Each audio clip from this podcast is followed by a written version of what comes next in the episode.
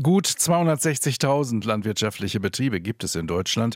Ein paar tausend haben Traktoren und andere Monster nach Berlin entsandt. Protest gegen den Abbau der Dieselsubvention bis 2026. Zumindest vordergründig gilt dem die Wut der Landwirte. Vordergründig, denn analysiert die unabhängige Verbraucherorganisation Foodwatch, das ist eigentlich eine nebensächliche Subvention. Zur Klimakrise trägt der Bauerndiesel nur minimal bei. Die Gewinne der Betriebe, durchschnittlich mehr als 100.000 Euro, Euro im Jahr beeinträchtigen die paar hundert Diesel-Euro kaum. Und auch die Lebensmittelpreise im Supermarkt steigen dadurch nicht. Chris Medmann ist Geschäftsführer von Foodwatch. Schönen guten Tag, Herr Medmann. Ja, guten Tag, Herr Castricius. Erlebten wir also sowas wie eine Phantom-Demo, zumindest was das Ziel der Bauern betrifft? Ja, ich kann ja verstehen, dass die wütend sind. Ähm, so von einem auf den anderen Tag so eine willkürliche Kürzung, das möchte wahrscheinlich niemand von uns erleben. Und gleichzeitig finde ich, dass diese Kürzungen wie auch die militante Rhetorik des Bauernverbandes da einen absoluten Nebenschauplatz befeuern. Die Landwirtschaft ist ja seit Jahrzehnten in der Krise. Schon bevor das alles in der Diskussion war, mussten viele Höfe aufgeben. Da finde ich es einfach ja, so ein bisschen Energieverschwendung, dass wir uns jetzt darüber so aufregen. Dann lassen wir den Nebenschauplatz. Was ist denn der Hauptschauplatz? Was sind die Hauptprobleme der bäuerlichen Betriebe?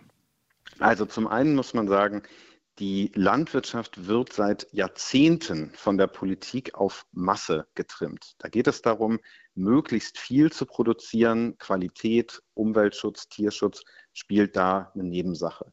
Und nun ist es so, wenn alle Betriebe immer mehr produzieren, dann gibt es ja immer mehr Nahrungsmittel. Wir sind massiv überversorgt, deswegen sinken die Preise die Landwirte werden ihr Zeug nicht mehr gewinnbringend los und müssen es dann irgendwie im Ausland verkaufen und konkurrieren da auch wieder mit billigen Anbietern. Das heißt, mit dieser Masse ist gar nicht Geld zu verdienen und am Ende profitieren davon nur die großen Betriebe, die halt richtig dick im Geschäft sind, die können davon leben und die Kleinen müssen aufgeben. Und dieses System müssen wir ändern. Und die Großen sind schon ziemlich viele. 36 Prozent dieser landwirtschaftlichen Betriebe, also dieser 260.000, sind bereits Teil einer Unternehmensgruppe. Verdrängen die also den bäuerlichen Familienhof? Ja, die verdrängen den bäuerlichen Familienhof und sie tun das sogar noch mit staatlicher Unterstützung. Denn es ist ja nicht so, dass die Landwirtschaft in Deutschland keine Subventionen bekommt. Jedes Jahr fließen neun Milliarden Euro aus Brüssel und Berlin in die heimische Landwirtschaft. Und das Problem ist, dass das Geld falsch verteilt wird, nämlich nach Fläche. Wer einen großen Betrieb hat, wer viel Fläche hat, egal ob er das Geld braucht oder nicht, der bekommt Fördermillionen. Und die Kleinen mit wenig Fläche bekommen wenig Geld. Und so ist es so, dass die Hälfte der, ich sag mal, die obere Hälfte der Subventionsempfänger 93 Prozent der Fördersumme bekommen. Und da sind dann eben auch so, ich sag mal, so, ja, so ein Hobbyhof von einem, von dem verstorbenen Vielmann-Millionär, der hat genauso Geld bekommen wie irgendwelche Tochterfirmen des Aldi-Konzerns oder Agrarholdings, die Finanzinvestoren gehören. Und da müssen wir ran, da müssen wir umverteilen. Denn Geld ist genug da. Diese Massenproduktion, die dann gerade diese großen Betriebe natürlich leisten können, entstehen die auch durch den Druck von Supermarktketten, von Discountern, die eine Riesennachfrage haben und damit auch eine Riesennachfrage macht? Ja, wir erleben schon ja eine starke Konzentration bei den Supermärkten in den letzten Jahren. Es sind immer weniger Supermärkte, die den Markt kontrollieren. Und wir erleben das auch, ich sage mal, bei den verarbeitenden Betrieben, bei den Molkereien. Und die haben einfach eine enorme Marktmacht. Und da kann vielleicht ein Großbetrieb dann noch gegenverhandeln und sagen, ey, wir wollen mehr Geld für unsere Produkte. Die kleinen Betriebe sind dem schutzlos ausgeliefert.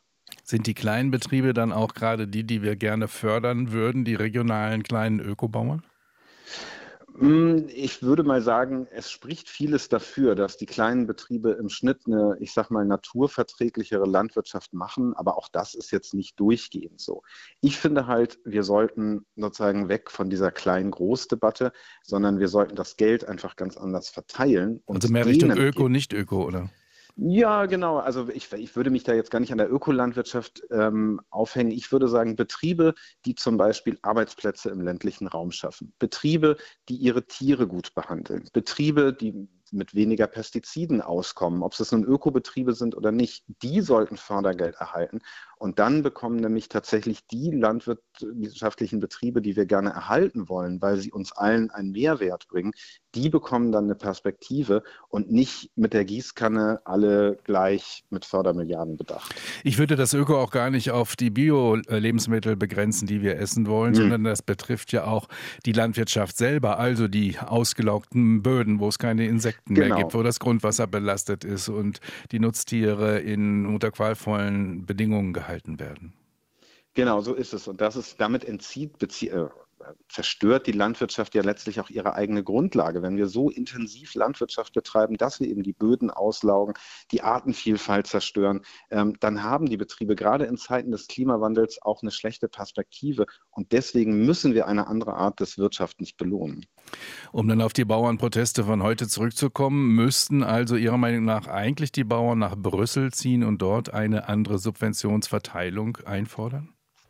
Das kann sicher nicht schaden, aber ich glaube, die könnten auch vor das äh, Landwirtschaftsministerium genauso wie vor die CDU-Parteizentrale ziehen, die das ja in den letzten Jahrzehnten verantwortet haben. Denn die deutsche Stimme, die versteckt sich oft gern hinter Brüssel. Man darf, muss sich aber klar machen, die Deutschen haben dann großes Gewicht in der Diskussion. Und wenn Deutschland sagt und auf den Tisch haut und sagt, wir wollen hier in der Förderpolitik grundlegend was ändern, dann werden auch andere mitziehen. RBB 24 Inforadio vom Rundfunk Berlin-Brandenburg.